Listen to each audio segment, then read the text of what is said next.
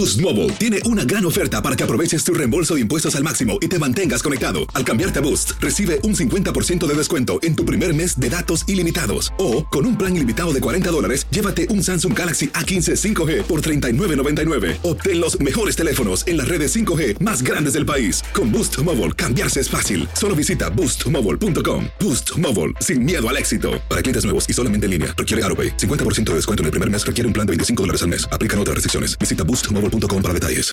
This is the story of the one. As head of maintenance at a concert hall, he knows the show must always go on. That's why he works behind the scenes, ensuring every light is working, the HVAC is humming, and his facility shines. With Granger's supplies and solutions for every challenge he faces, plus 24 7 customer support, his venue never misses a beat. Call quickgranger.com or just stop by. Granger, for the ones who get it done. It's lunchtime at Tim Hortons, and we're serving up a special deal just for you. Our new $5.99 lunch deal includes your choice of any lunch sandwich and a side of crunchy kettle chips. Because what's lunch without a little crunch? And the sandwich choice is all yours, like a ham and Swiss, Chipotle chicken wrap, BLT, and more, made to order just the way you like it. Tim Hortons' new lunch deal. Simple, delicious, and just $5.99. Now that's a good deal. Only at your neighborhood Tim's. U.S. only. Price and participation vary. Terms apply. Escuchas los podcasts de Buenos Días América, compártelos y ayúdanos a informar a otros. Buenos Janet, días, ¿estás- ¿cómo están? Janet, bienvenida. Como siempre, todos los viernes te esperamos aquí ansiosamente porque sabemos por lo que estás pasando, eh, por lo que está pasando. Tenía una curiosidad para ti. Cuéntame. Eh, ustedes los reporteros, ustedes que están ahí en Washington, eh, ¿cómo hacen? Eh, ¿Están siguiendo las mismas reglas eh, que seguimos todos los ciudadanos? Porque me imagino que no hay espacio en una conferencia de prensa de esa para mantener la distancia. Sí, bueno, mira, te cuento que hay varias cositas. Ayer, por ejemplo, para poder estar en la rueda de prensa, eh, nos hicieron a todos la prueba del COVID.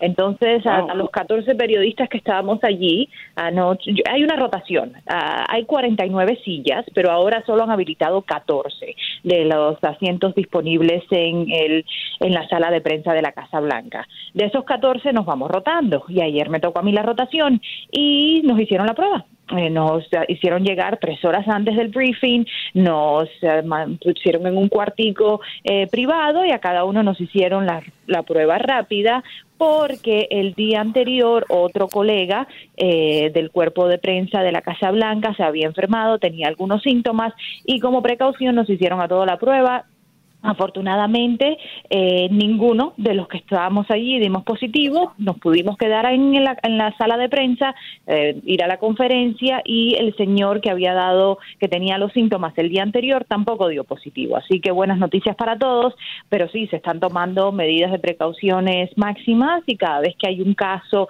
o un posible caso, se nos avisa, se nos pide que si estuvimos en contacto con esa persona no vayamos a la Casa Blanca y hay muchas restricciones para protegernos a nosotros mismos como prensa, que tenemos que seguir haciendo nuestro trabajo y exponiéndonos de alguna manera, pero también para proteger a los eh, funcionarios de gobierno que están Pero ahí Janet, cuando recibiste, cuando recibiste el, el resultado y dice negativo, ¿sentiste tranquilidad tú como periodista que también tienes la duda bueno. de entrar y salir de casa porque tienes que hacer esta labor? Claro, y no recibimos resultados, solo nos dijeron que si dábamos positivo nos iban a Oh. llamar. Entonces, esperando el teléfono, estás ahí ansioso de saber, ¿no? ¿Va a sonar el teléfono, no va a sonar el teléfono? ¿Qué va a pasar? Hasta el momento no ha sonado, nos dijeron que nos iban a dar los resultados antes de que empezara la rueda de prensa ayer, porque la idea era no exponer a los funcionarios de gobierno, al presidente, vicepresidente y demás, y no sonó el teléfono. Así que asumimos que la prueba dio negativa y que, y que no nos pasó y que no tenemos nada. Bueno. Pero sí, uno de igual manera expuesto. Nosotros tenemos que seguir nuestra vida, ir al supermercado, hacer compras, hacer, eh, o sea, siguiendo aún las eh, eh, las reglas, ¿no? Y de distanciamiento social y demás, pero pero bueno, aquí por ejemplo, no sé si allá eh, donde vivimos cada uno lo han hecho, y aquí es obligatorio ponerse máscaras para salir a la calle, eh, como lo es en Los Ángeles, en, en partes de Nueva York, eh, y para entrar a los supermercados. Ya no se está permitiendo entrar a los supermercados sin máscaras. Eh, Entonces, cada gobierno y cada municipalidad está tomando sus propias reglas, pero así estamos por estos lados en Washington. Óigame, Janet, buenos días. Sabe que me llama mucho la atención algo y es saber si el presidente Donald Trump continúa con su teoría de no usar máscara, eh, el, tapabocas, porque he visto que, o, esto no, pienso que el riesgo para él es alto por su edad, pero también por la exposición que tiene de rodearse de su equipo, que no sabe uno dónde haya estado, rodearse de periodistas, como usted muy bien lo dice, que tampoco sabemos dónde hayan estado. Y, lo comparo con otros jefes de Estado, por ejemplo, el presidente chino Xi Jinping, Xi Jinping lo vimos en, los momentos críticos de la, de la, pandemia en China, lo vimos usando máscara. Eh, vi unas fotografías del rey Felipe eh, de España usando guantes, usando máscara, su uniforme militar, apersonado, dando una, muestra de, de, fortaleza, pero también de necesidad de protección. ¿No le preocupa a usted esto que no se ponga máscara? Pues a él pareciera no preocuparle. En la conferencia de prensa el día que se anunció eh, la guía voluntaria, como él dijo, esto es voluntario y yo no lo voy a hacer, así mismo fueron sus palabras textuales.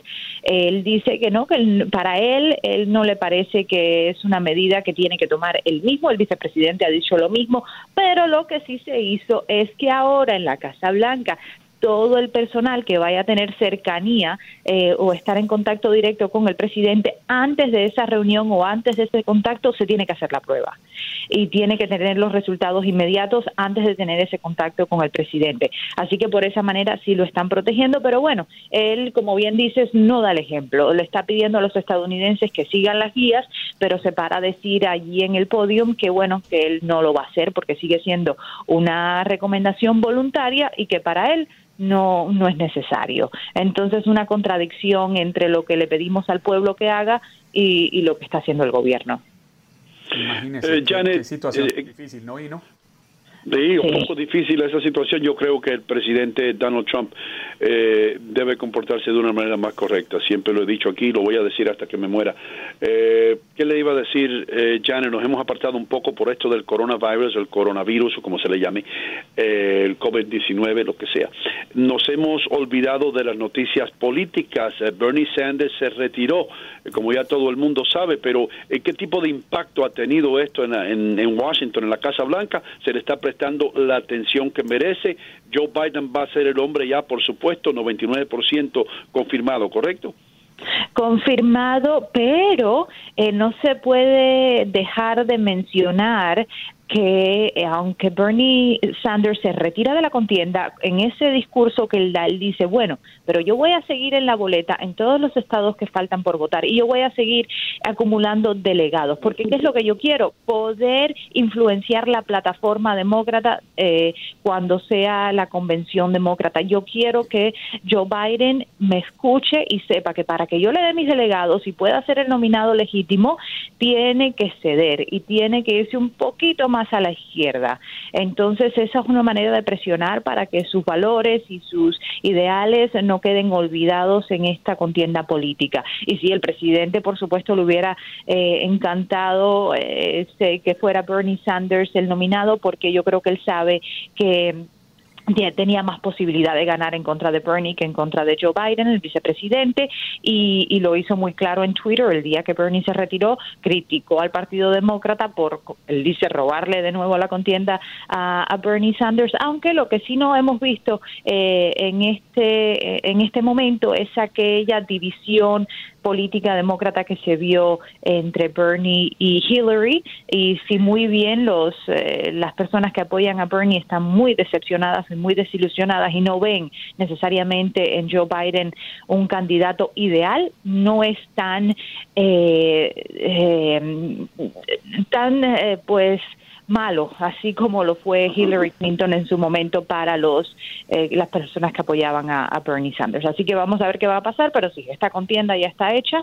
será presidente Trump en contra del vicepresidente Biden. Ya, si nosotros tenemos una ventaja, es que te tenemos los viernes y podemos crear una larga lista de preguntas, porque pasan tantas cosas durante la semana.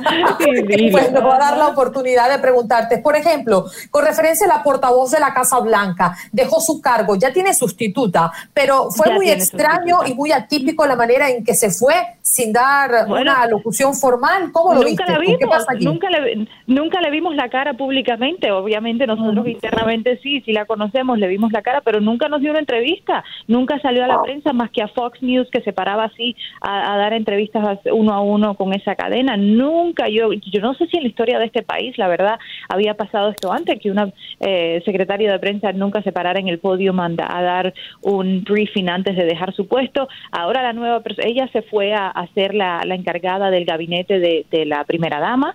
Ahora la, la nueva persona que viene era la portavoz de la campaña actual del presidente Trump. Vamos a ver si da conferencias de prensa. Sabemos que al presidente es al que le gusta estar en el foco de atención y si la deja o no hacer esas conferencias, pues eso ya veremos. Por ahora seguiremos viendo al presidente Trump todos los días.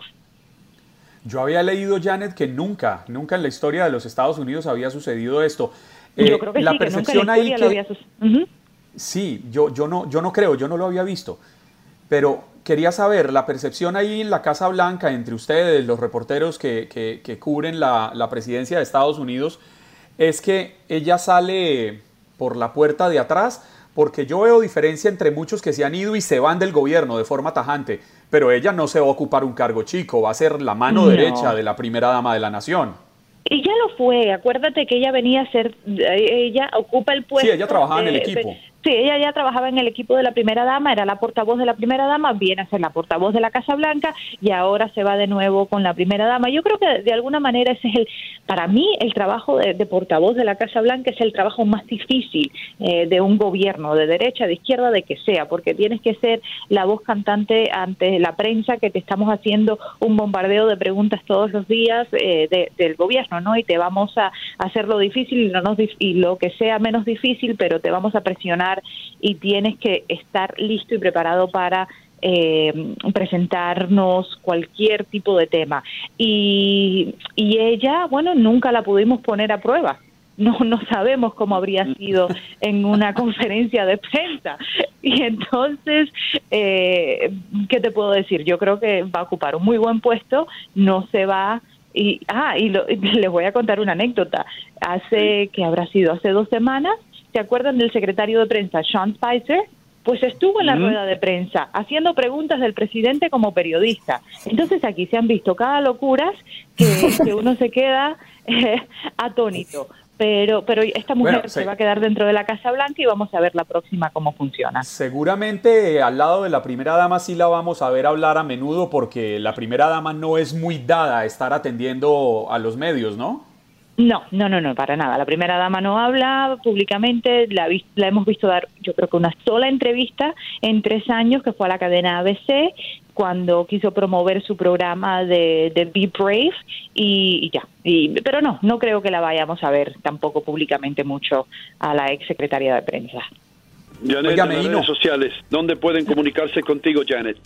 Janet Rodríguez TV en plataforma de Instagram y, Facebook y Jan Rodríguez en, en Twitter. Así que ahí nos vemos. Has escuchado el podcast de Buenos Días América. Gracias por preferirnos y no olvides compartirlo.